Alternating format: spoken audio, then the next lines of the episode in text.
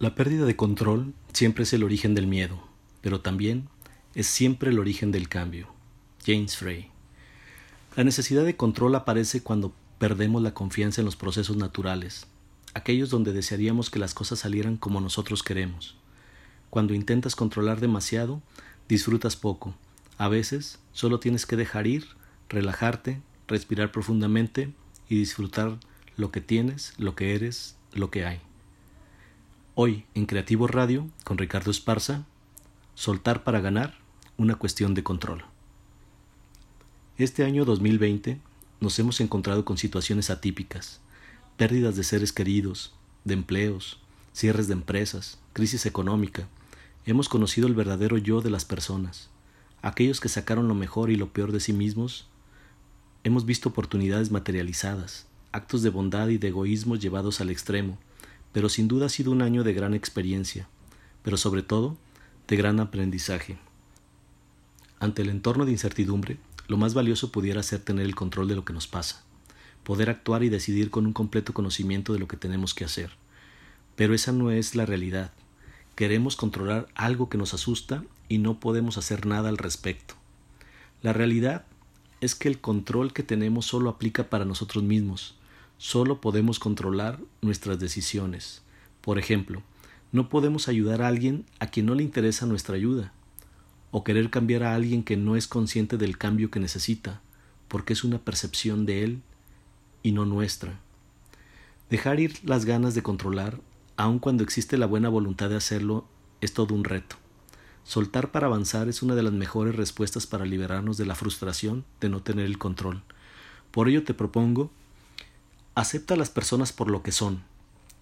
Está bien estar en desacuerdo con las ideas y opiniones expresadas por los demás, pero no nos da el derecho a negar cualquier punto de vista que quieran hacer. Tampoco nos da derecho a acusarlos de expresar mal sus creencias solo porque no nos gustan.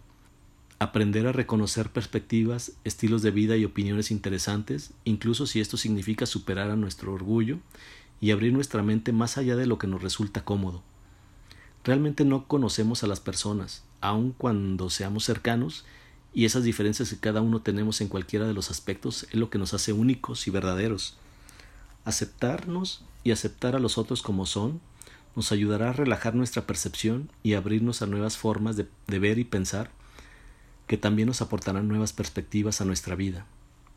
Otro punto es, aprendamos de los malentendidos. ¿Cuántas veces no hemos sido víctimas o jueces de un malentendido? ¿Cuántas veces hemos tomado decisiones radicales sin analizar de una situación ambigua? Piénsalo. ¿Cuántas oportunidades te has negado porque alguien no alcanzó a comprenderte o tú no comprendiste?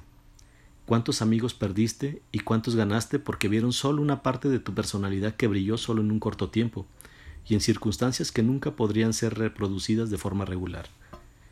¿Con qué frecuencia tu vida fue impulsada por los malentendidos y las ilusiones?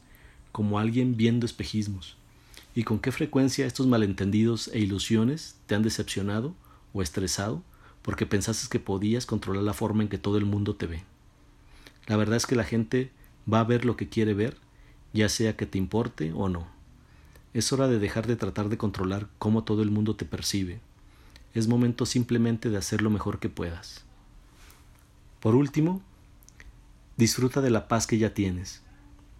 Epicteto, un filósofo griego, dijo hace más de dos mil años La gente está perturbada, no por las cosas que les pasa, sino por los principios y opiniones que forman relativa a esas cosas cuando estamos impedidos o perturbados o afligidos. Nunca debemos atribuírselo a los demás, sino a nosotros mismos, es decir, a nuestros propios principios y opiniones. Así bien, la ciencia moderna está de acuerdo sobre la conducta. Albert Ellis psicólogo, demostró que la forma de reaccionar ante los acontecimientos está determinada principalmente por nuestra visión de los acontecimientos, no por los propios eventos. Por lo tanto, en algún lugar dentro de todos nosotros existe un ser supremo que está eternamente en paz, debido a que la paz interior no depende de las condiciones externas. Es lo que queda cuando abandonamos nuestro ego y las preocupaciones. La necesidad de que algo sea diferente en este momento no es más que una preocupación egoísta, y las preocupaciones de este tipo simplemente nos hacen caminar en círculos. La paz interior llega en cualquier lugar y en cualquier momento En el momento en que llegas a estar en paz con lo que está en tu mente, esto ocurre cuando sueltas la necesidad de las cosas que deseas sean diferentes y no lo son.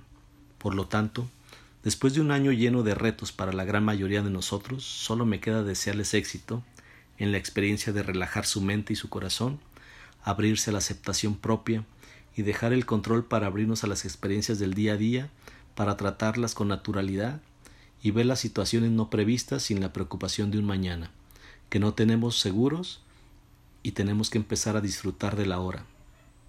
Felices fiestas y esto fue Creativo Radio con Ricardo Esparza. Hasta la próxima.